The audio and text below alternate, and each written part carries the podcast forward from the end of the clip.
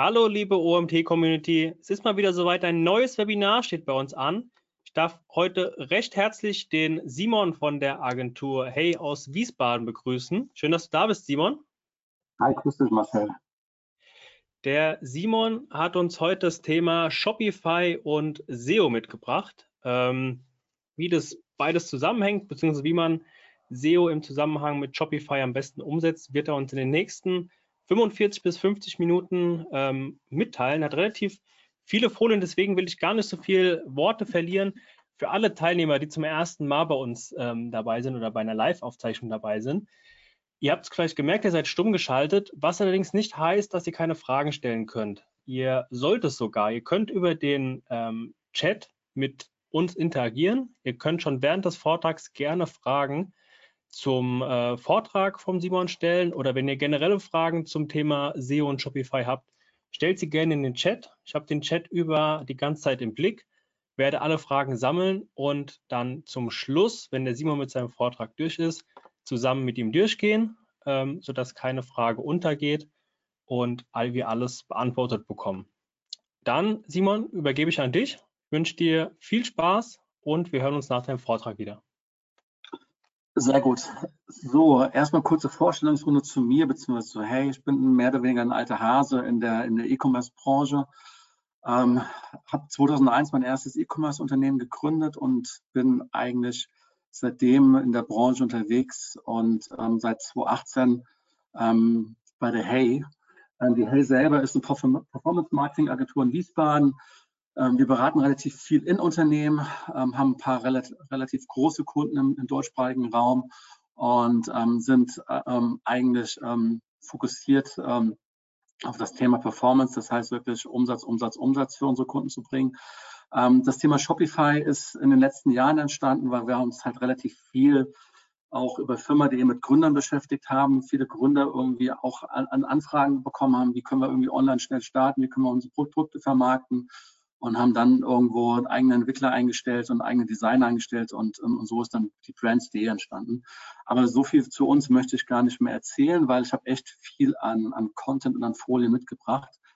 Ähm, zu Shopify selber, also wer Shopify noch nicht kennt, es ist eine cloudbasierte E-Commerce-Plattform, mittlerweile weltweit 1,75 Millionen Händler, Volkswagen, Tesla, ähm, deutscher Gründer ist natürlich ähm, ganz spannend, wobei ich glaube, er wäre in Deutschland nicht so weit gekommen, ähm, sitzt natürlich in Kanada. 7000 Mitarbeiter, haben mittlerweile aber relativ viele ähm, entlassen müssen. Auch ähm, einen sehr, sehr guten SEO, den sie hatten, einen Deutschen, den Kevin Indig, ähm, der leider jetzt gehen mussten, äh, musste. Und ähm, wertvolles Unternehmen Kanada. Ähm, ähm, Shop-System in Deutschland, also wie ist, wie ist Shopify aktuell in Deutschland vertreten? In Deutschland gibt es laut ähm, BuildWith, kann, kann jeder online auch nachschauen, gibt es knapp 400.000, 450.000 Online-Shops. Und ähm, Shopify macht davon 17 Prozent irgendwo aus. Ähm, weit vor WooCommerce oder Shopware. Magento ist da gar nicht vertreten in, in den, in den Top-Listen. Und ähm, wir sind eigentlich von den E-Commerce-Shops in Europa nach England jetzt das zweitgrößte Land mit, mit Online-Shops. Wie viel davon erfolgreich sind, ähm, ist, ein, ist ein anderes Thema. Wie viel davon Umsatz machen, ist auch ein anderes Thema. Aber das sind einfach die Installationen, die es aktuell gibt, die die Crawler finden. Ähm, ja, warum SEO?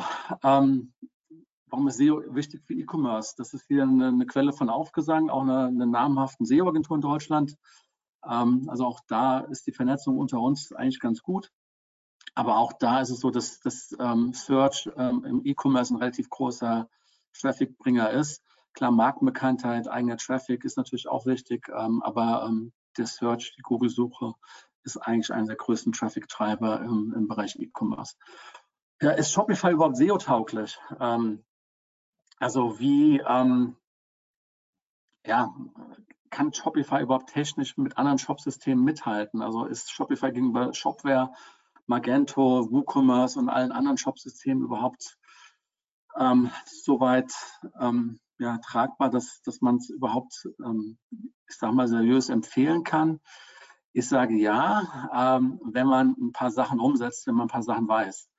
Ähm, hier mal ähm, ein Screen oder eine Übersicht von Systrix, ähm, die Johannes Beuys irgendwann mal ähm, erarbeitet hat. Ähm, das sind die erfolgreichsten deutschen ähm, Online-Shops nach Systrix-Index sortiert im, im Dachbereich ähm, die Shopify als Shopsystem ein, ein, einsetzen. Wenn man sich das anschaut, ist das recht, ja, ich sag mal, überschaubar. Und es gibt eigentlich leider relativ wenig Shopify-Shops, die einen Systrix-Index von über 1,0 haben. Die kann man mittlerweile, glaube ich, ähm, sind wir bei irgendwie knapp 50 Shops, die, die da irgendwie über der 1 liegen. Ähm, ich glaube, es gibt keinen Online-Shops, der, ähm, der ein Shopify-Shop ist, der einen Systrix-Index von mehr als 10 hat. Ähm, das heißt, mit den großen Playern im Markt kann sich das Shopify oder die Shopify-Community leider nicht messen. Ähm, liegt aber auch sicher daran, dass Shopify auch eine ganz andere Zielgruppe an, an E-Commerce dann an, an, anspricht. Das heißt, dass es halt relativ viele Direct-to-Consumer-Brands sind, also die D2C-Brands sind, die dort einfach auch ähm, ja, ihren Markenshop überlaufen lassen, um halt auch relativ schnell auf anderen Kanälen zu verkaufen. Ähm, hier Shopify versus Amazon. Ähm, also sprich, ähm, hier sind alle Shopify-Shops in Deutschland irgendwo mal vom Statistics-Index zusammen addiert worden und ähm, Amazon alleine, also auch da mal, um, um sich mal anzuschauen, wie, wie, wie, stark ist eigentlich Shopify mit seinen Shops in der Google-Suche vertreten im, im, im, deutschsprachigen Raum. Ähm, aber jetzt auch schon in US oder UK und da sieht man, okay, in US, UK ähm, ist der Wettbewerb zu Amazon ähm, schon irgendwo vorhanden, ähm, wobei der Amazon immer noch irgendwo gefühlt doppelt bis dreimal so eine hohe Sichtbarkeit hat wie, wie irgendwie alle Shopify-Shops zusammen. Ähm, aber man sieht, dass, dass da auf jeden Fall Potenzial nach oben ist, was so, so ein bisschen in der deutschsprachigen Community, wie gesagt, meines Erachtens noch nicht wirklich ähm, ja, ähm, da ist, beziehungsweise bei einigen Shops, ähm, auf die ich später noch eingehen werde, ähm, die kann man schon als Vorbild nehmen, aber es gibt noch nicht so viele positive Beispiele. Ähm, welche Probleme liefert Shopify als, als Shop-System von Haus aus mit? Und ähm, der erste große Manko, den viele SEOs ähm, irgendwo besprechen, ist, dass die URL-Struktur nicht bearbeitbar ist. Das heißt, es gibt eine gewisse Art oder eine gewisse, ähm, ja, es gibt bestimmte Seitenarten von der Startseite, Kategorieseiten, Produktdetailseiten, Pages, die man anlegen kann, Blogkategorien und Blogbeiträge. Das sind eigentlich so die wichtigsten Seitenarten, die, die, die Shopify einem zur Verfügung stellt. Und da ist es so, dass diese eigentlich eine fixe URL-Struktur haben. Das heißt, alle Kategorieseiten haben ähm, die Slash Collections dazwischen. Die Produktseiten haben alle die Products, ähm, die Pages haben Pages und die Blog haben, haben halt auch das Blogs mit dazwischen. Ähm, das macht uns, das uns SEOs aber hinterher einfach, solche Shops halt auch irgendwo systematisch auszuwerten, weil ich natürlich mir ähm, Shops auswerten kann und sehen kann, okay, haben die einen, einen einen guten Blog, ähm, worauf legen die Wert, ranken die mit ihren Produktdetailseiten, ranken die mit ihren Kategorieseiten, also was ist eigentlich ähm, bei denen die Strategie und ähm, ähm wie gesagt, für den reinen SEO ist die URL-Struktur leider nicht bearbeitbar. Das heißt, es gibt immer ähm, fixe, fixe, feste Verzeichnisse, die Shopify vorgibt.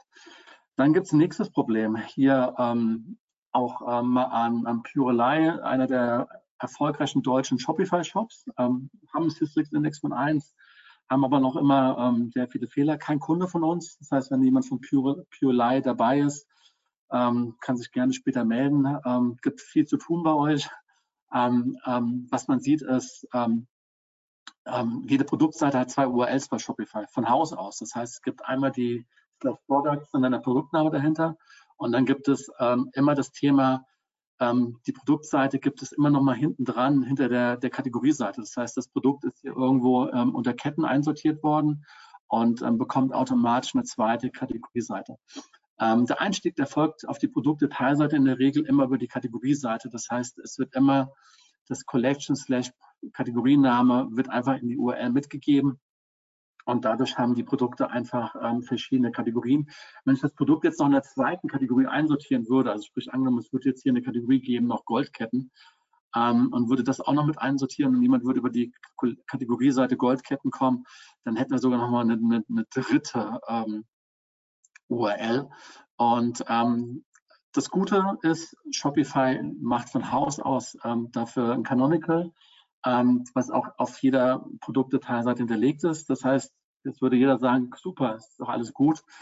Ist es leider nicht, weil nämlich die interne Verlinkung auf den Kategorieseiten ähm, ja eigentlich ähm, direkt ähm, falsch ist. Das heißt, wenn ich für eine Kategorieseite mir die internen Links anschaue, dann sind die natürlich auch alle falsch.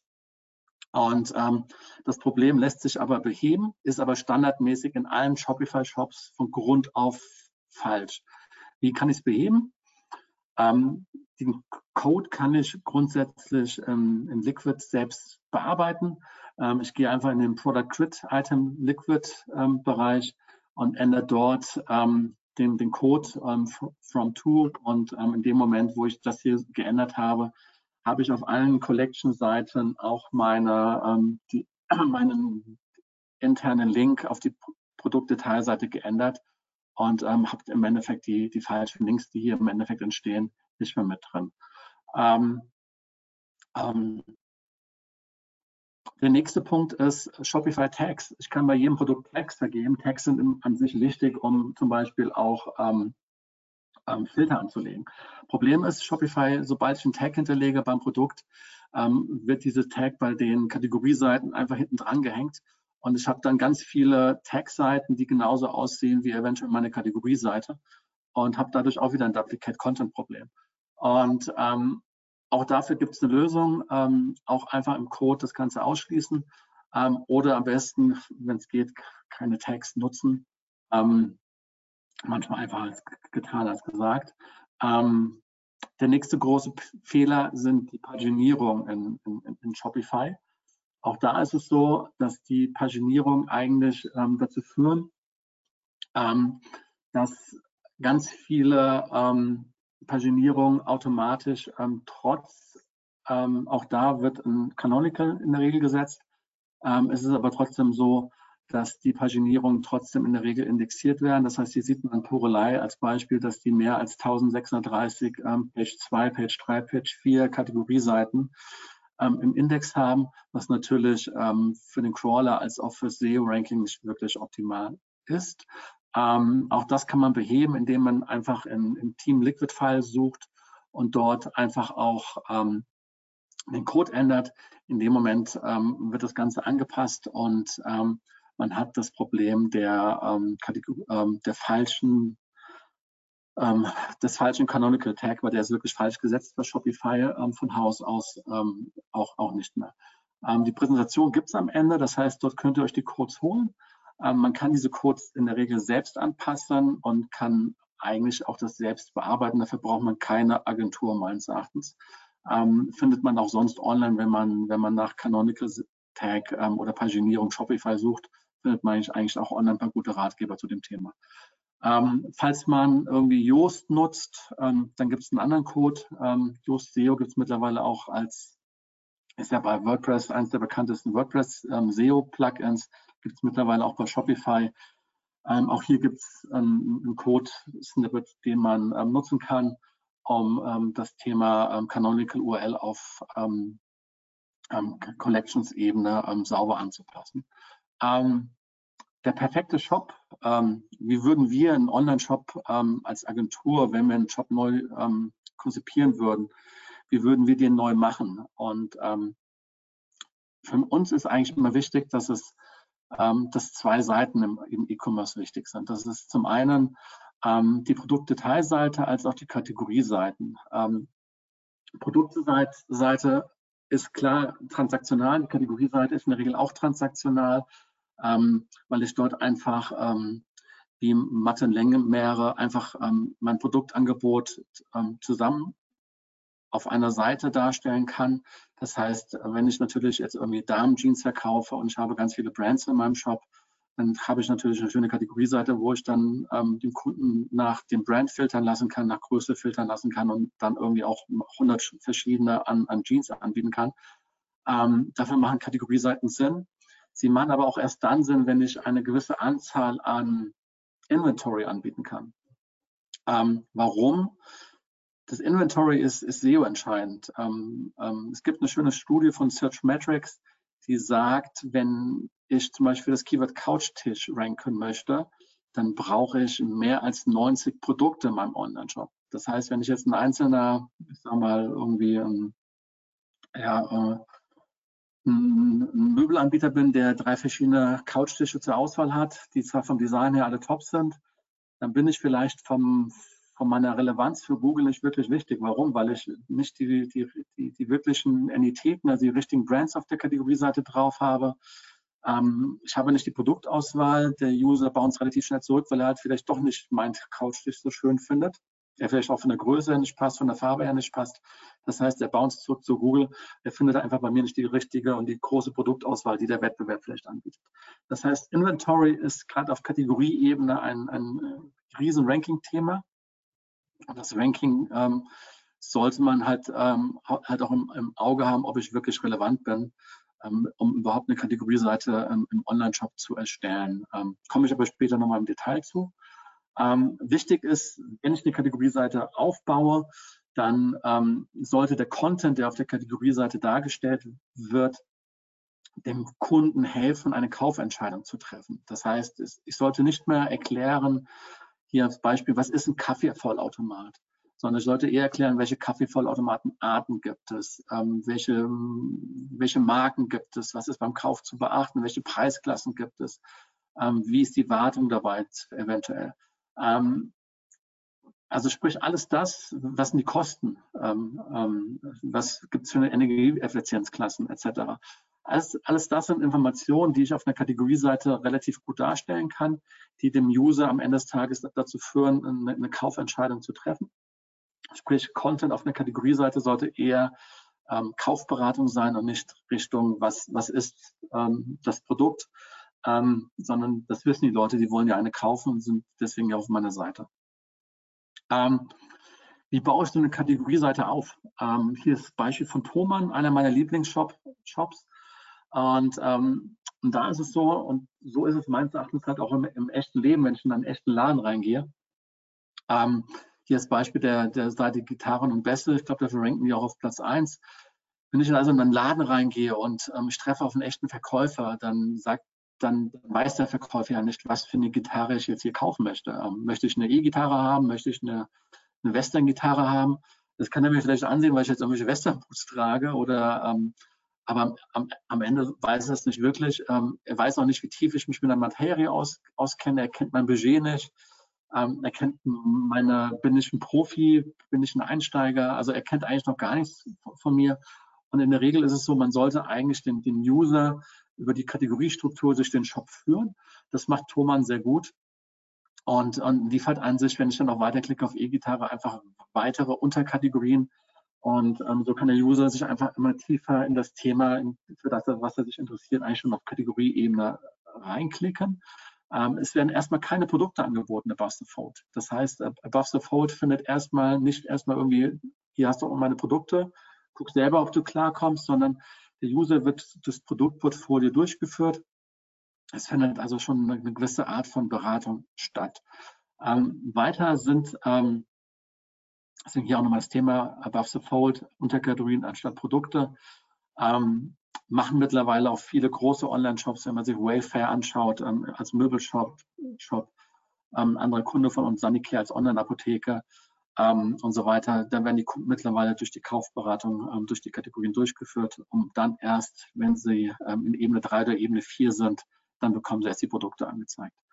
Ähm, ähm, was noch gut ist, ist bei, bei Thomann sind ähm, Sprungmarken. Das heißt, so eine Kategorieseite bei Thomann ist extrem lang ähm, führt weit nach unten und ähm, es gibt Sprungmarken, das heißt Produkte, Marke, Ratgeber sind weiter unten im Content. Wenn ich, mich das interessiert ähm, und ich direkt so Produkte möchte, dann gibt es an sich direkt die, die Deep Links und ähm, ich lande direkt weiter unten. Ähm, das sieht dann so aus, ähm, die Topseller sind mit drin.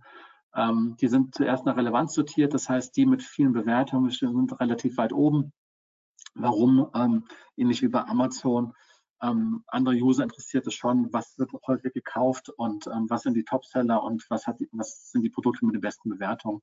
Und ähm, die sortiert Thomann natürlich relativ weit oben ein, um natürlich auch die Conversion Rate im Shop ähm, auch, auch zu erhöhen. Ähm, Produktbewertungen sind mit drin. Produkt View Update ist seit März aktiv in Deutschland. Ähm, denkt also an Produktbewertung und überlegt euch auch, wie ihr an Produktbewertung kommt. Ähm, also sprich, was gibt es für Hebel, um auch wieder ähm, an neue Produktbewertung zu kommen, so dass die Leute halt auch ähm, aktiv ähm, ja, meine Produkte bewerten. Ähm, ja, das Thema hatte ich eben schon. Entitäten, Marken. Google weiß sehr genau, welche Marken bei welchem Produkt oder bei welcher Produktgruppe relevant sind. Ähm, also wenn ich Jeans verkaufe oder Damen-Jeans verkaufe, dann weiß Google natürlich sehr genau, ähm, welche Damen-Jeans-Marken am häufigsten gegoogelt oder gesucht werden. Und wenn ich die halt nicht in meinem Sortiment habe, dann bin ich vielleicht auch nicht so relevant für Google, weil ich vielleicht nur meine eigene Marke verkaufe und nicht eventuell die Marke, die ähm, das, das höchste Suchvolumen haben. Das heißt, wenn Replay, Levi's, Diesel ähm, und viele andere Marken einfach am häufigsten gesucht werden, dann muss ich mir als ich sag mal, Vollsortimenter, jetzt nicht als Direct-to-Consumer-Brand, halt überlegen, ob ich diese Marken halt einfach in mein Sortiment mit aufnehme, um halt auch, wie gesagt, ähm, eine gewisse Relevanz zu haben, um halt auch ähm, ja, die Identität mit bei mir im Shop zu haben. Ähm, ähm, das ist das nächste Thema wäre dann die ähm, ähm, das Thema SEO-Texte. Die meisten Online-Shops haben SEO-Texte immer noch unter Kategorieseiten grundsätzlich, wer, wer, liest die? Google weiß sicher auch, dass keiner so tief scrollt und diese Texte liest, die als Kaufberatung gedacht sind. Ähm, Truman macht es mittlerweile anders, rankt trotzdem auf Platz 1. Die haben unten einen großen Wissensbereich, wo dann einfach weitere Wissens-Content-Beiträge ähm, ähm, verlinkt werden und ähm, wo dann einfach Testberichte, Ratgeber als auch Videos ähm, zu dem Thema ähm, Gitarre einfach verlinkt werden. Und ähm, die haben halt einen riesengroßen Wissensbereich aufgebaut.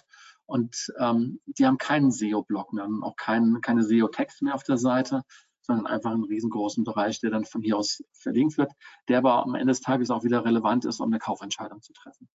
Ähm, ähm, Produktdetailseite. Ähm, was oft noch zu sehen ist, gerade in Mobile-Ansichten, ist, dass der ähm, Above the forward add to card Button gar nicht da ist.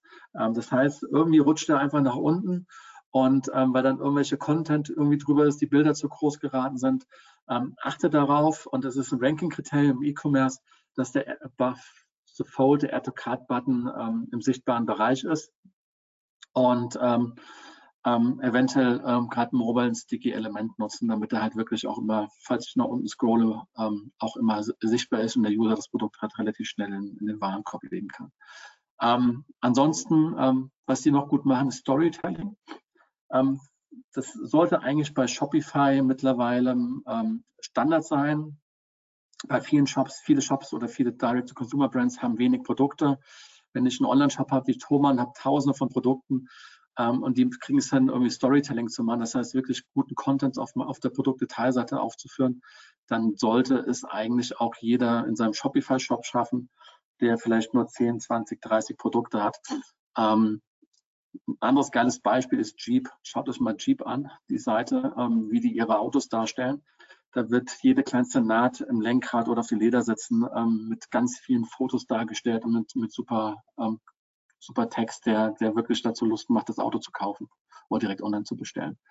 Ähm, Produktbewertung ist ein Muss. Ähm, Amazon gibt es vor, beziehungsweise Amazon hat es irgendwo ähm, auch, ähm, ja, also ich glaube, ich kaufe kein Produkt auf Amazon, was, was schlechte Bewertungen hat, beziehungsweise was, was nicht viele Produktbewertungen hat.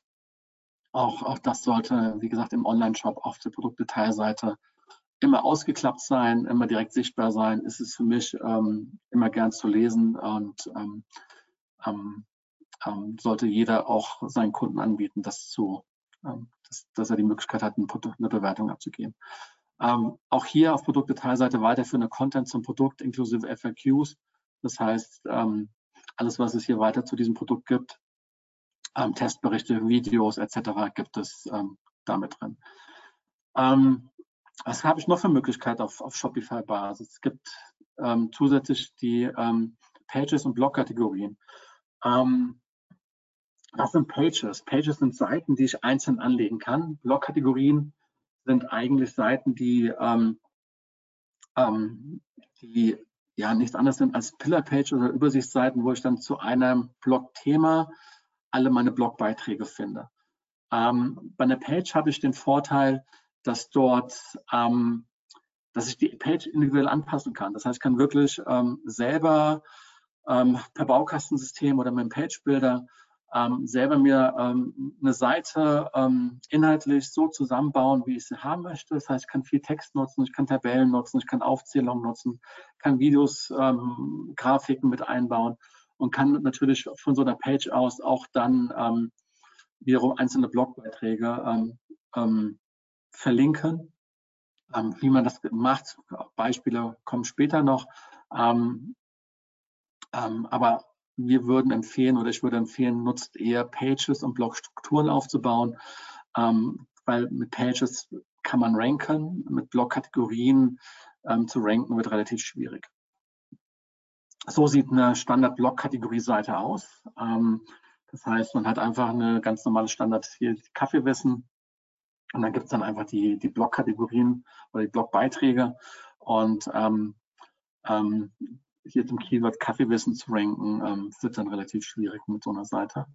Ähm, hier ein Beispiel von der Page ähm, von, von Kunden von uns. Hier haben eine Page als, als Blog-Kategorie-Seite aufgebaut, um den User im Endeffekt weiter auf die einzelnen Blogbeiträge zu bringen. Das heißt, ähm, wir wollen hier für das Keyword Indoor-Spielplätze ranken und es geht dann von hier aus immer weiter auf die einzelnen ähm, Städteseiten. Das heißt, es gibt dann halt einen Blogbeitrag, die besten Indoor-Spielplätze in Frankfurt, die besten Indoor-Spielplätze in, in, in, NRW, in Berlin etc. Und ähm, die Page ist an sich anders aufgebaut wie jetzt eben die die andere, das heißt wie, wie die hier, sondern wir haben im Endeffekt eine, eine Page gewählt, weil wir, wie gesagt, für das Hauptkeyword Indoor-Spielplatz ranken wollen und von hier aus geht es dann im Endeffekt in der Struktur her weiter auf die einzelnen Städteseiten. Ähm, Keyword-Recherche mit Shopify. Ähm, ja, wie suchen meine, meine, meine Kunden? Klar, wie, wie, wie arbeiten wir als Agentur? Wir nutzen natürlich Google Suggest, um zu gucken, was es gibt. Wir ähm, analysieren ähm, die Suchanfragen in Shopify, wir nutzen SEO-Tools. Ähm, wie geht das in Shopify zum Beispiel, wenn wir jetzt schon beim Thema Shopify sind? Es gibt in Shopify den Bereich Berichte und im Bereich Berichte kann ich ähm, dort ähm, auch die Suchen ähm, ohne Ergebnisse, ohne Klicks, als auch die Suchconversions im Laufe der Zeit und so weiter kann ich mir anschauen und kriege darüber natürlich ein paar auch ganz gute Einblicke, was die Leute bei mir im Shop suchen oder wie sie vor allen Dingen suchen, um eventuell auch ähm, das Keyword ähm, in Zukunft halt mit zu nutzen. Ähm, ansonsten ist es so, ähm, worauf kommt es im Endeffekt bei, beim Keyword an, auch beim Online-Shop? Ähm, zum einen klar auf Suchvolumen, zum zweiten natürlich, ähm, welche Absicht steckt hinter der Suchanfrage. Ähm, das heißt, ist es eine, ja, eine, ein transaktionales Keyword oder ist es eher das Thema informell, also sprich now?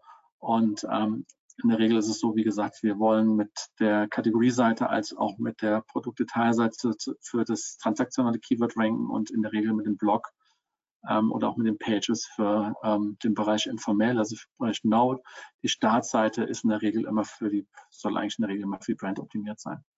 Ähm, wie kann, kann, sowas am Ende des Tages aussehen?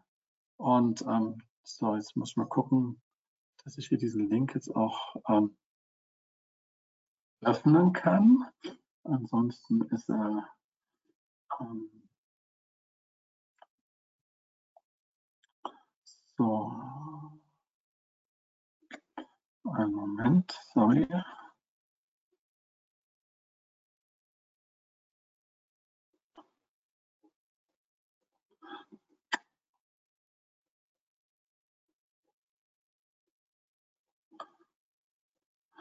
Ähm, wie kann so eine Struktur aussehen? Ich hoffe, ihr seht das nicht nur die Präsentation, sondern seht immer noch meinen Monitor. Es funktioniert alles. Ähm, ihr seht das diese Google Docs und ähm, hier haben wir mal eine Strategie ähm, erarbeitet für, für einen Blog ähm, oder für, für, eine Seite, die Hochzeitsprodukte ähm, verkauft. Und das ist im Endeffekt die erste Ebene fürs Magazin. Und ähm, das heißt, es gibt auf der ersten Ebene den Heiratsantrag, die Verlobung, Hochzeitplan, Trauzeugen, rechtliches, Junggesellenabschied, die Hochzeitsbräute, Brautmode, Trauung etc. Ähm, das Suchvolumen kumuliert, ähm, was wir erwarten in, in, auf erster und zweiter Ebene. Und, ähm, und dann gibt es an sich ähm, natürlich zu jedem dieser Themen hier unten drunter ähm, auch noch einzelne Themen. Das heißt, wenn man sich das hier anschaut, sind es am Ende des Tages ja, insgesamt ein bisschen über mehr als 500 an, an Keywörtern mit Suchvolumen im Bereich Hochzeit. Das heißt, im Bereich Verlobung gibt es natürlich dann ja, wie mache ich eine Verlobung bekannt, wie läuft eine Verlobungsfeier ab, ein Verlobungsshooting. Und auch jemand dann hat immer die, die, der Punkt, kann ich damit als Magazin ranken, also sprich, wenn ich irgendwie einen Artikel schreibe zum Thema Verlobungsring, ähm, dann ja, ähm, kann ich damit ranken oder habe ich als Konkurrenz zu starke Shops dagegen im informellen Bereich, ähm, ähm kann ich natürlich einen Artikel schreiben, Verlobung in welcher Hand. Ähm, das ist eigentlich ähm, immer so der Standard für uns, wie wir vorgehen. Das heißt, wir arbeiten in der Regel immer ähm, eine Struktur. Ähm, zum einen natürlich auch für den transaktionellen Bereich, hier mal als Beispiel für, für ein Magazin in dem Bereich, um, um einfach auch ähm, ähm, den informellen Traffic auf, auf den Shop zu bringen. so, jetzt gehe ich wieder zurück.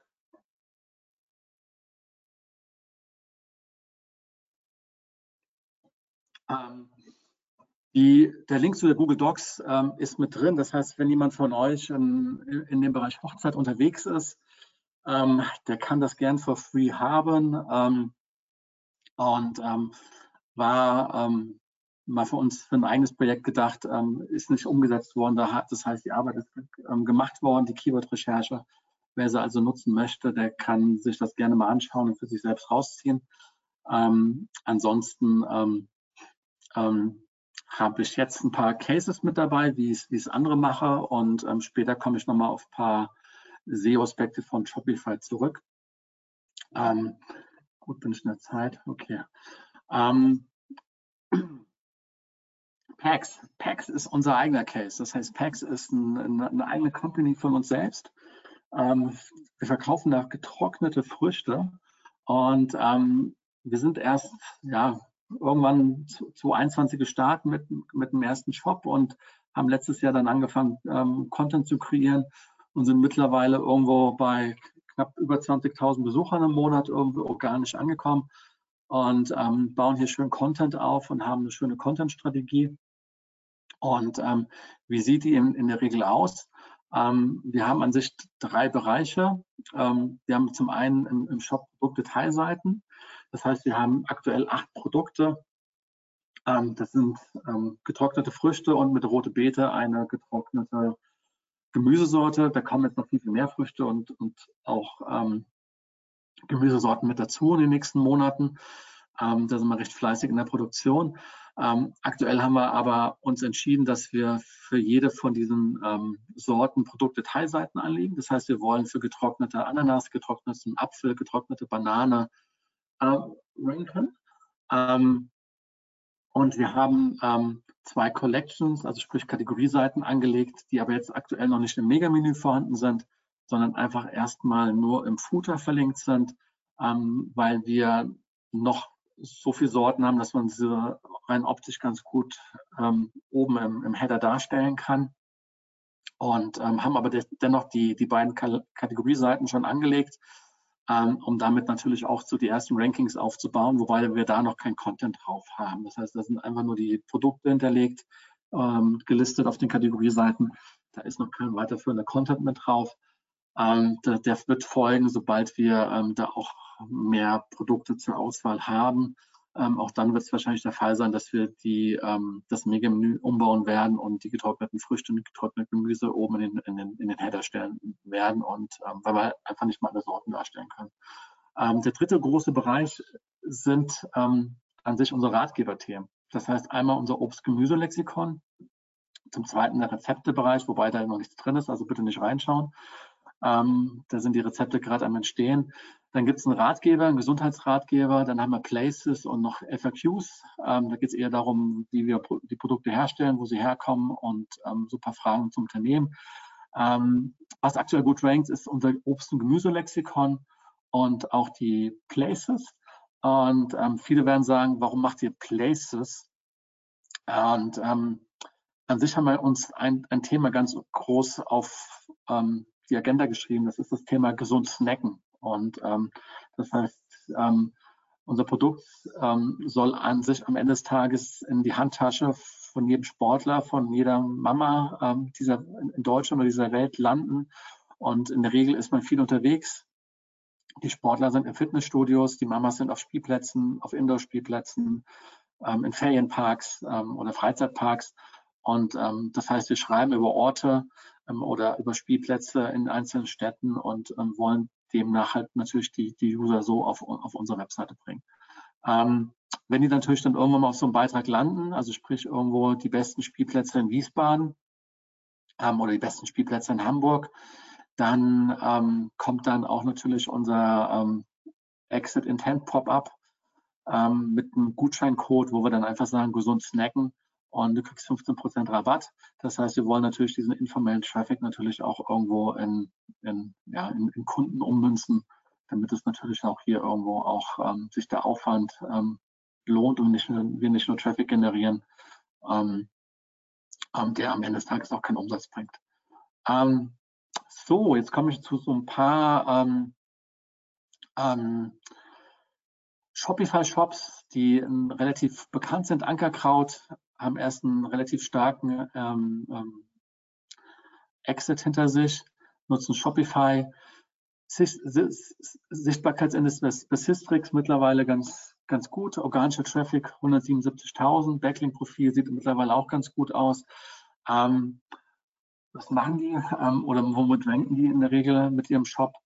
Ähm, in der Regel mit Produkten. Das heißt, ähm, der Blog bringt zwar ein bisschen an Traffic, die Kategorieseiten auch.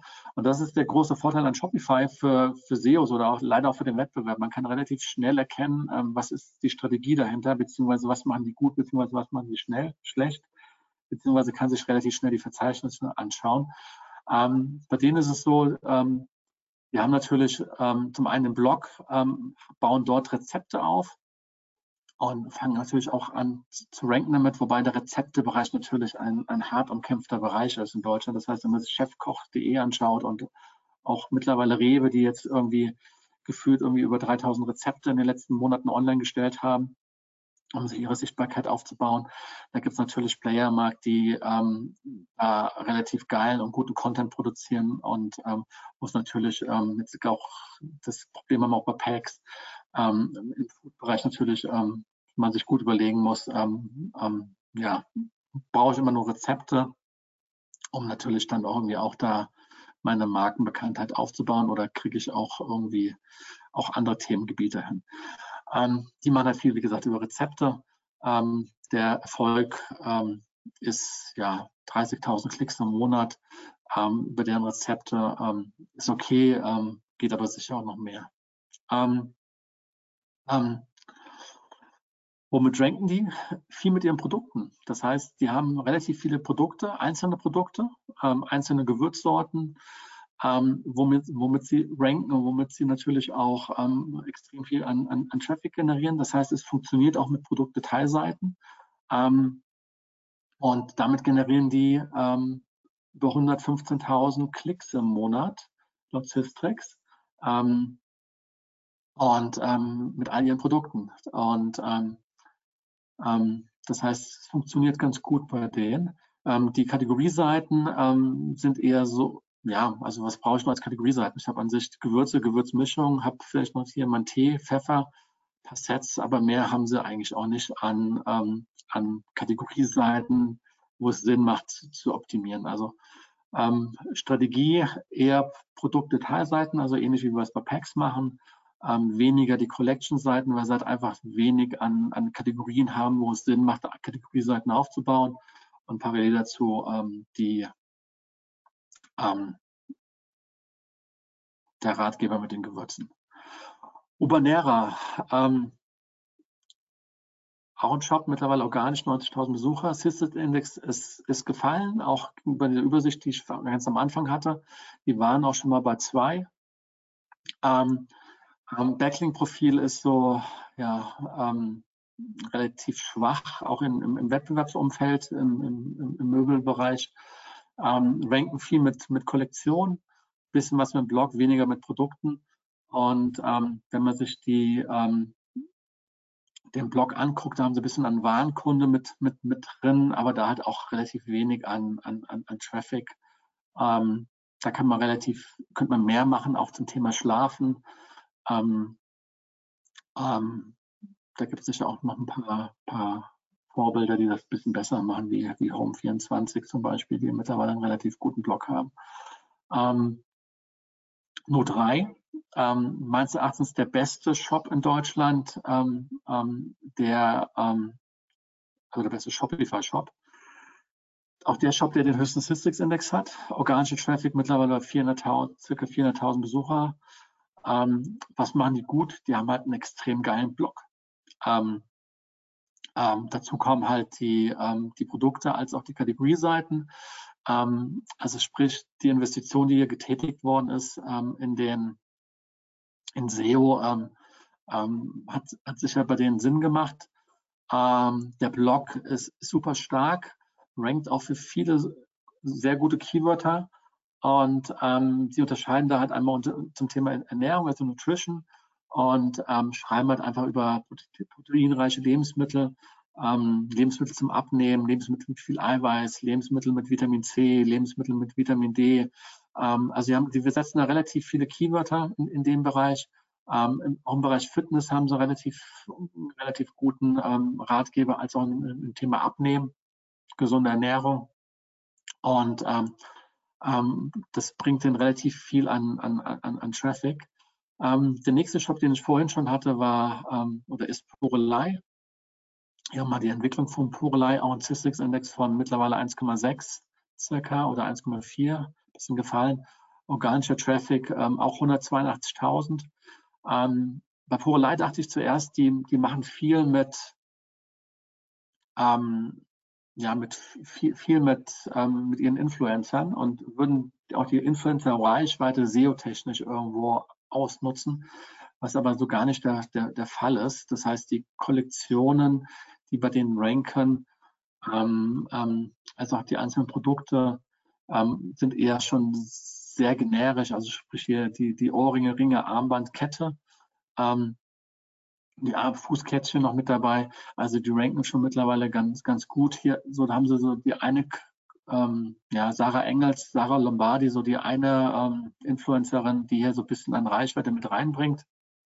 Aber ansonsten ähm, haben sie das eigentlich relativ, ähm, haben sie relativ wenig auch an Rankings mitnehmen können ähm, oder an Reichweite jetzt von den Influencern, was SEO betrifft. Ähm, ranken aber jetzt für ihre Hauptprodukte mittlerweile Collections ganz gut, trotz der Probleme, die ich vorhin irgendwie mal angerissen habe zum Thema ähm, Duplicate Content bzw. Indexierung von oder Paginierung bei, bei Kategorieseiten, was bei denen halt einfach nicht sauber umgesetzt worden ist. Ähm, die haben, glaube ich, auch im Index über 14.000 Seiten. Ähm, normalerweise sollte im Index sollten ja eigentlich nur die Seiten, also sprich die Anzahl der Kategorien, die Anzahl der Produkte, der Blog etc. Das heißt, da sollten wahrscheinlich nicht mehr 1000 Seiten im Index sein. Ähm, das heißt, da läuft ein bisschen was schief noch bei denen in Indexierungssteuerung. Ähm, Durex, ähm, Kondome, 150.000 ähm, Besucher, Haupttrafficquelle der Blog, über 100.000 Besucher über den, über den Blog. Ähm, das machen die ganz gut haben natürlich mittlerweile mit, mit Amorelie, die mittlerweile, die auch einen sehr, sehr starken, guten Blog haben, ähm, auch ähm, ja, einen harten Wettbewerber, auch Eis.de hat, einen, hat einen guten und starken Blog. Ähm, aber sie schreiben hier relativ viel auch, auch zu, zu Themen ähm, in ihrem Bereich, um einfach auch die Leute auf, auf, auf, die, auf die Brand, auf die Marke zu bringen. Also man sieht, dass hier auch ähm, eine SEO-Agentur oder eine SEO-Strategie dahinter steckt ähm, kann man eigentlich einen Daumen hoch machen. Ähm, und ähm, die setzen das eigentlich ganz gut um. Also eigentlich wieder ein positives Beispiel, ähm, Durex. Ähm, so, jetzt haben wir noch, ähm, ja, eigentlich maximal fünf Minuten, würde ich sagen. ich habe noch 30 Folien zum Thema Shopify On-Page SEO, was wichtig ist. also Shopify, man kann Titles intern bearbeiten. Man braucht dafür keine externe App. Man kann das auf Produktbasis einzeln machen. Es gibt Apps, die sowas automatisieren, wo ich äh, mit Präfix und Suffix arbeiten kann mit Regeln arbeiten kann. Ähm, bei wenigen Produkten macht man das noch selbst. Ähm, wenn ich ein Produkt habe, einen Shop habe mit 10.000 Produkten, kann ich mir überlegen, ob ich eine App nutze, um sowas ähm, automatis automatisiert, automatisiert darzustellen. Ähm, ähm, der nächste Punkt ist, ähm, grundsätzlich, wenn ich Markenprodukte habe, immer individuelle Produktbeschreibung nutzen statt Herstellertext. Bitte kein Duplicate Content machen, dass sich die, das Leben einfach machen, um, um, um die Texte einfach einzufügen. Ähm, ähm, ja, Keyword als Antext ähm, in, ähm, so, sollte man nutzen. Ähm, ähm, Bilder-SEO ist in der Regel bei Shopify auch machbar, indem ich jedem Bild auch einen Alttext hinzufügen kann. Ähm, das kann man auch mal manuell machen bei jedem, bei allen Produktbildern. Die Bilder werden in der Regel das Shopify automatisch komprimiert oder, oder halt auch angepasst. Sie werden aber leider von der Größe zum Teil nicht richtig optimiert. Das heißt, dann nutzt, dann macht es meistens noch Sinn, die Bilder vorab fürs Web zu optimieren. Komme ich aber gleich noch zu. Ähm, ähm, vier Tipps, um den Page Speed zu optimieren. Ähm, auch da gibt es immer relativ viele Anfragen. Schlankes Team nutzen, Lazy Noding, bedachter Einsatz von Apps, Verzicht auf Slider. Ähm, zu den Apps ähm, ein, eine Anmerkung wenn ihr viele Apps nutzt bei Shopify und auch testet, ähm, das Problem ist, der Code vom App bleibt immer bestehen. Das heißt, ihr müsst den Code manuell, sobald ihr eine App nicht mehr nutzt auch sogar deinstalliert, müsst ihr den noch aus dem, aus dem, aus dem Liquid Code, also sprich manuell rausnehmen und löschen. Das machen die allerwenigsten. Das heißt, man müllt sich seinen eigenen Code, ähm, umso mehr Apps ich nutze und teste zu. Ähm, manchmal macht es Sinn, irgendwie eine zweite Umgebung zu schaffen, um Apps zu testen, um zu schauen, wie gut funktionieren sie. Auch gerade wenn es darum geht, mal zwei, drei Tabs gegeneinander laufen, äh, Apps gegeneinander laufen zu lassen. Ähm, als jetzt irgendwie ähm, in seinem eigenen Shop irgendwann mal 20, 30 Apps irgendwie ähm, zum Laufen zu haben. In der Regel fünf, sechs Apps sind in Ordnung, aber auch mehr braucht man in der Regel bei Shopify nicht. Slider sollte man verzichten, ähm, etc. Die schnellsten, schlankes Team, das sind die schnellsten. Ähm, könnt ihr euch später nochmal anschauen. Ähm, ansonsten gerne vorab checken, das heißt irgendwie bei Lighthouse ähm, einfach ähm, die Team-URL eingeben und ähm, dann kriegt ihr auch angezeigt, ob das Team relativ schnell ist. Ihr könnt es natürlich durch dann eure installierten Apps und Bilder könnt ihr es euch natürlich dann wieder langsamer machen, aber ähm, in der Regel ob, kann man vorab prüfen, ob das Team schnell genug ist. Ähm, Lazy Size bzw. Lazy Loading einbauen lassen. Hier, hier ein Link zu GitHub. Ähm, das ist ein, ähm, ja, ein Code, ähm, den ihr einbauen könnt, um ähm, auf Kategorieebene zum Beispiel ähm, mehr Produkte anzeigen zu lassen, dass die Bilder auch ähm, nachgeladen werden. Ähm, macht definitiv Sinn, sollte jeder ähm, ähm, nutzen und ähm, durch diesen Code implementieren. Ähm, ansonsten vorab alle Bilder ähm, mit Crush Picks ähm, optimieren. Die bieten auch eine Shopify App an, um sowas aut automatisch zu machen. Das heißt, dann muss sie nicht einzeln hochladen. Dann gibt es auch eine Shopify App. Kostet dann aber halt auch ein bisschen was im Monat, ich glaube 10 oder 15 Dollar. bei vielen Bildern macht das eventuell auch Sinn, bevor man sich selbst die Arbeit macht. dann Apps, JavaScript, viele Apps sind, bringen viel JavaScript, Klaviyo, nutzen viel Hotjar, nutzen viel Snapchat, äh, etc. Ähm, überlegt euch, welche App ihr nutzt, ähm, ob ihr sie braucht. Ähm, JavaScript verlangsamt den Shop. Ähm, das sind die langsamsten Shopify-Apps. Hier ist auch Klaviyo, Privy und so weiter. Ähm, also ein paar, die äh, auch ähm, relativ stark empfohlen werden, mit drin. Immer überlegen, brauche ich sie in dem Status, wo ich jetzt bin, ähm, brauche ich die App oder brauche ich sie nicht. Ähm, Domain festlegen ähm, ist ähm, ja, ähm, wichtig, damit die richtige Version auch geladen wird, dass ich kein Duplicate Content habe und auch die www-Version ähm, auch, auch, verfügbar ist und auch sauber weiterleitet oder halt auch umgekehrt ist, die nicht www-Version auch zu der normalen, zu der www-Version weiterleitet. auch das kann ich einstellen. Ähm, 301 Weiterleitung kann ich selber machen. Wichtig ist, ähm, wenn ich eine Seite in Shopify lösche, äh, beziehungsweise ich muss jetzt zuerst die Seite löschen, bevor ich die URL-Weiterleitung einstelle. Ähm, Ähm, das ist im Endeffekt auch ein Tool, um eventuell auch mal einen Relaunch zu Shopify zu planen. Das heißt, ich kann hier auch alle Weiterleitungen, ähm, die relevant sind, wo eventuell auch Backlinks dranhängen, ähm, auch manuell eintragen und auch äh, erstellen. Sitemap kann ich hinzufügen. Ähm, ich kann die Robots.txt, ging bis vor anderthalb, zwei Jahren nicht ähm, selbst bearbeiten, war damals ein großer Nachteil von Shopify. Mittlerweile kann ich die Robots.txt selbst bearbeiten. Ähm, ähm, die ist in der, Regel, in der Regel in Liquid hinterlegt. Ähm, sollte man aktiv nutzen. Wie gesagt, ging früher bei Shopify nicht. Ähm, Schema.org für Shopify ist ein Riesenthema. Das heißt, ähm, Startseite sollte ich als Organisation, Produkte, Teilseite als Products, Pages als Artikel, Blogbeiträge als Artikel und die Kategorieseite als Collection Page oder Offerkatalog als Schema.org anlegen.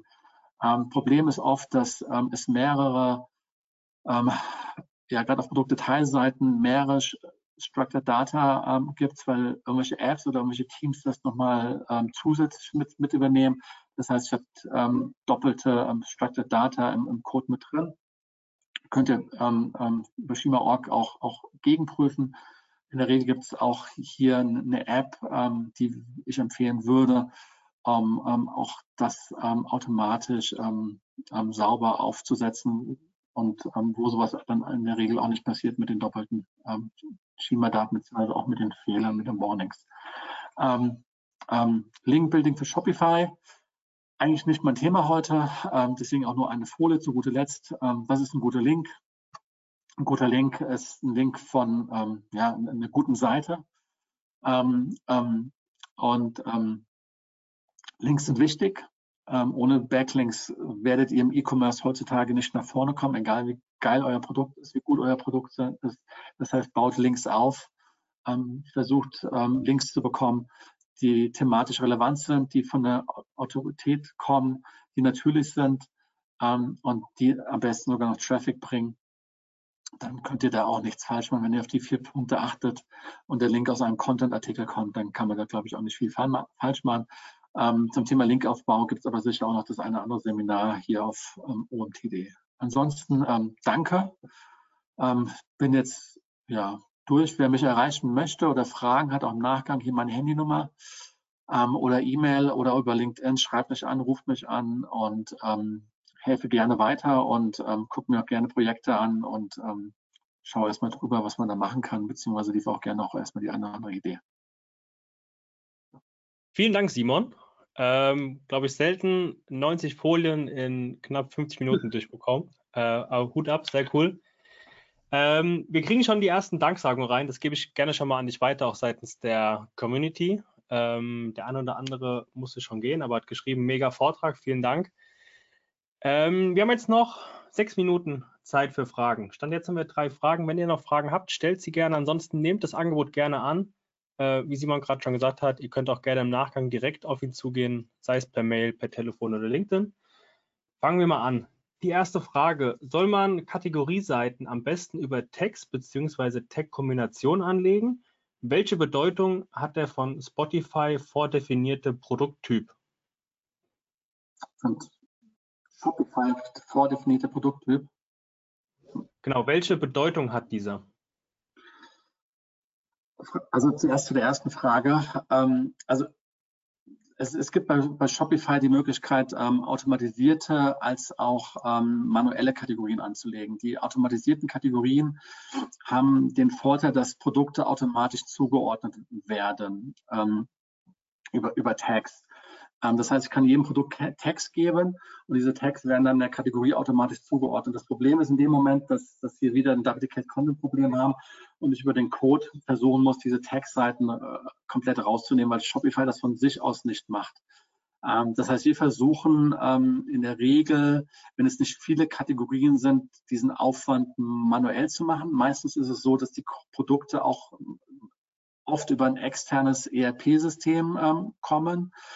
Ähm, ähm, und ähm, das heißt, Shopify ist eigentlich nur das Frontend ähm, und ähm, die Kategorien werden eigentlich schon woanders gepflegt, beziehungsweise die Produkte werden woanders den Kategorien zugeordnet. wie gesagt, wenn man das weiß, dass, dass, dass es dieses Duplicate Content Problem mit diesen Tags gibt und man das ausschließt, dann ähm, kann man das mit den Tags machen. Ähm, standardmäßig würde ich erstmal nicht empfehlen. Okay. Also eher eine manuelle Seite anlegen, also eine manuelle Kategorie als eine automatisierte Kategorie. Ähm, Zweite Frage dazu, die habe ich wirklich nicht verstanden mit den Produkten. Also was Welche gemeint? Bedeutung hat er von Spotify vordefinierte Produkttyp? Von, also man Shopify, das Spotify. Äh, von, ja, ich denke mal, er meint ähm, Spotify. Ja. ja. Ähm, Sorry. Ähm, hat eigentlich keinerlei Bedeutung. Ähm, ähm, ähm, also soll, die, die, die, Frage soll er nochmal konkretisieren. Okay. Ähm, ich gerade noch was geschrieben. Also konkretisiert gerne nochmal. Wir gehen nochmal zur zweiten Frage über. Wie wichtig sind externe Bewertungstools? Macht Trusted Shops Sinn, gerade nach dem letzten Google-Update? Ähm, also ich bin kein Freund von Trusted Shops, muss, muss ich ehrlich sagen. Ähm, die bieten eine Funktionalität an, ähm, dass ich natürlich dem Kunden eine E-Mail zusende, um ähm, Produktbewertung zu, zu bekommen. Ähm, der Trusted Shops Backlink als auch die Trusted Shops Integration hat null mit SEO-Rankings zu tun und ähm, ich würde ähm, eher auf andere eventuell kostenlose Dienste oder günstigere ähm, ähm, Anbieter zurückgreifen, ähm, um, um, Bewertungen anzuzeigen. Ähm, die Featured Snippets bei Google, also sprich, oder die, die, die Rich Snippets mit Sternebewertungen von Trusted Shops werden bei Google zum Beispiel in Deutschland gar nicht mehr angezeigt. Ähm, der einzigste ähm, Anbieter ist zum Beispiel noch Trustami, wo, wo, die ähm, Rich Snippets angezeigt werden, wo eventuell mal meine Sterne angezeigt werden. Alle anderen Shop-Anbieter wird, wird, gar nicht mehr die SERPs ausgeliefert. Ähm, aus dem Grund ähm, Bewertung im Shop, ja, extrem wichtig. Auch die Bewertung offen kommunizieren, auch dem Kunden die Möglichkeit geben zu, be, zu, zu bewerten. Ähm, ähm, es muss aber nicht Trusted Shop sein. Okay. Wie wichtig ist das Thema Page Speed im Zusammenhang mit Shopify? Ähm, Ja, da, dafür kriegen wir eigentlich die meisten Fra äh, Anfragen als Agentur, muss ich, muss ich ehrlich gestehen. Und ähm, am Ende des Tages ist die Vorstellung von, von vielen da draußen, ich, ich, ich schraube ein bisschen am, am Page Speed, habe einen super schnellen Shop und, ähm, und der rankt auf einmal gut. Ähm, der Page Speed hat, hat sicher was mit, ähm, mit meiner Conversion Rate im Shop zu tun, hat auch sicher was auch mit der Bounce Rate zu tun. Ähm, ähm, das heißt, der, der, Shop sollte schon ähm, eine gewisse ähm, ja, ich sag mal, einen gewisses, gewissen Speed haben. Ich kenne aber auch Wettbewerbsseiten in gewissen Umfeldern, da ist der Page Speed bei zum Teil noch bei 8, 9, 10 Sekunden und die Seiten ranken für hochkompetitive Keywörter auf Platz 1 bei Google. Also sprich, ich, ich, würde es ähm, aktuell nicht als Ranking-Kriterium Nummer eins betrachten. Es ist wichtig, ähm, wie gesagt, ähm, es ist aber nicht äh, der Hebel, um meinen Shop nach vorne zu bringen. Der Hebel ist eigentlich der Content auf meiner Webseite. Ähm, das heißt, ähm, Kategorieseiten, ähm, wenn ich entsprechend genügend viele Produkte habe, ähm, Produktdetailseiten oder dann halt ein entsprechendes Magazin, um halt einfach Content aufzubauen. Das heißt, ich glaube, das Geheimnis im Erfolg von meinem E-Commercer liegt im Content und der zweite wichtigste Hebel sind einfach die Backlinks. Also Content und Links, das sind eigentlich die, die wichtigsten Themen. Die Hausaufgaben on-page sollte jeder machen, klar. Ähm, die sollte man beherrschen. Ähm, es ist aber nicht so, dass ich, wenn ich jetzt den schnellsten Shop habe, dann bin ich auch automatisch ganz vorne. Und auch ganz vorne kommt es auch nicht mehr darauf an, ähm, ob ich jetzt nochmal 0,2 Sekunden schneller bin als der Wettbewerber. Also auch das ist komplett in, ähm, nicht, nicht relevant in meinen Augen. Okay. Wir haben jetzt gerade nochmal die ähm, von der ersten Frage, die zweite Frage wurde jetzt nochmal konkretisiert. Ich lese sie gerade nochmal vor. Es gibt in der Produktdetailseite die Eingabefelder in Anführungszeichen Produktkategorie, Produkttyp, Text etc. Ich weiß nicht, welcher Vorteil ein Produkttyp gegenüber einem Tag hat. Ebenfalls würde mich interessieren, ob die Produktkategorie Bekleidung oder direkt Damenbekleidung sein sollte. Es handelt sich um einen Fashion Shop. Okay, also wir pflegen dieses, dieses Feld nicht. Ähm, generell bei allen Kundenprojekten. Ähm, ähm, ähm, zu der zweiten Frage mit der Kategorie Bekleidung oder Darmbekleidung. Ähm, wenn ich Bekleidung anbiete, dann ähm, würde ich, wenn ich jetzt auf die Präsentation zurückgehe, nochmal auf, auf, das Thema Thomann zurückkommen. Das heißt, für das Thema Bekleidung ähm, gibt es für mich erstmal die Unterscheidung zwischen Damen, Herren, Kind. Und dann gibt es natürlich, wenn ich jetzt nur Damenbekleidung anbiete, ist natürlich die Frage, was für Damenbekleidung biete ich an? Also was, was gehört alles zu einer Damenbekleidung dazu? Das heißt, ich habe von vom Mantel, Bluse, Jacke, Hose, T-Shirt, ähm, ähm, ähm, ähm habe ja extrem viele Produktgruppen unter Bekleidung. Kann ich grundsätzlich all diese Produktgruppen anbieten in meinem Shop, dann ist vielleicht die, dann wäre es für mich relevant, auch die Kategorie anzulegen. Wenn ich jetzt zum Beispiel ähm, nur Bikinis verkaufe oder nur Jacken verkaufe, dann würde ich die Kategorie ähm, Bekleidung oder Darmbekleidung erst gar nicht anlegen, weil ich halt, wie gesagt, auch ähm, nicht alle anderen Produktgruppen ähm, im, im, Shop habe. Ähm, ähm, und wenn ich eine Darmbekleidung habe, dann, ja, dann benenne ich es auch nur als Darmbekleidung. Also umso tiefer im Longtail, umso besser eigentlich und umso, umso erfolgreicher kann ich eigentlich auch werden. Ähm, wir verkaufen auch bei, Packs als Beispiel ähm, unsere Produkte, auch die Produkt-URLs, ähm, die heißen ähm, getrocknete Banane oder getrockneter Apfel oder getrocknete Erdbeere. Wir mhm. verkaufen mhm. also keinen Apfel. Ähm, wir wollen auch nicht für das Keyword Apfel mit unseren Produktseiten ranken, sondern wir wollen für getrocknete Erdbeere ranken, ähm, weil das halt genau unser Produkt ist. Okay. Also wenn der umso besser. Okay. Wenn dann nochmal äh, Erklärungsbedarf ist, gerne jetzt im Nachgang äh, Simon direkt kontaktieren, wie er eingangs gesagt hat. Mit Blick auf die Uhr und auch die Fragen sind wir ähm, doch gut durch die Zeit gekommen. Vielen Dank, Simon, von, von meiner Seite und auch äh, vielen Dank von der Community für, für deine Zeit und für deine Mühe, die Präsentation vorzubereiten, ähm, heute deine Tipps an uns weiterzugeben. Dann entlassen wir euch in den Nachmittag. Ich würde mich freuen, wenn ihr demnächst wieder dabei seid. Ähm, und ja, Simon, nochmal vielen Dank und würde mich freuen, wenn du demnächst wieder dabei bist. Gerne. Bis dann. Danke. Tschüss. Bis dann. Alles Gute. Ciao.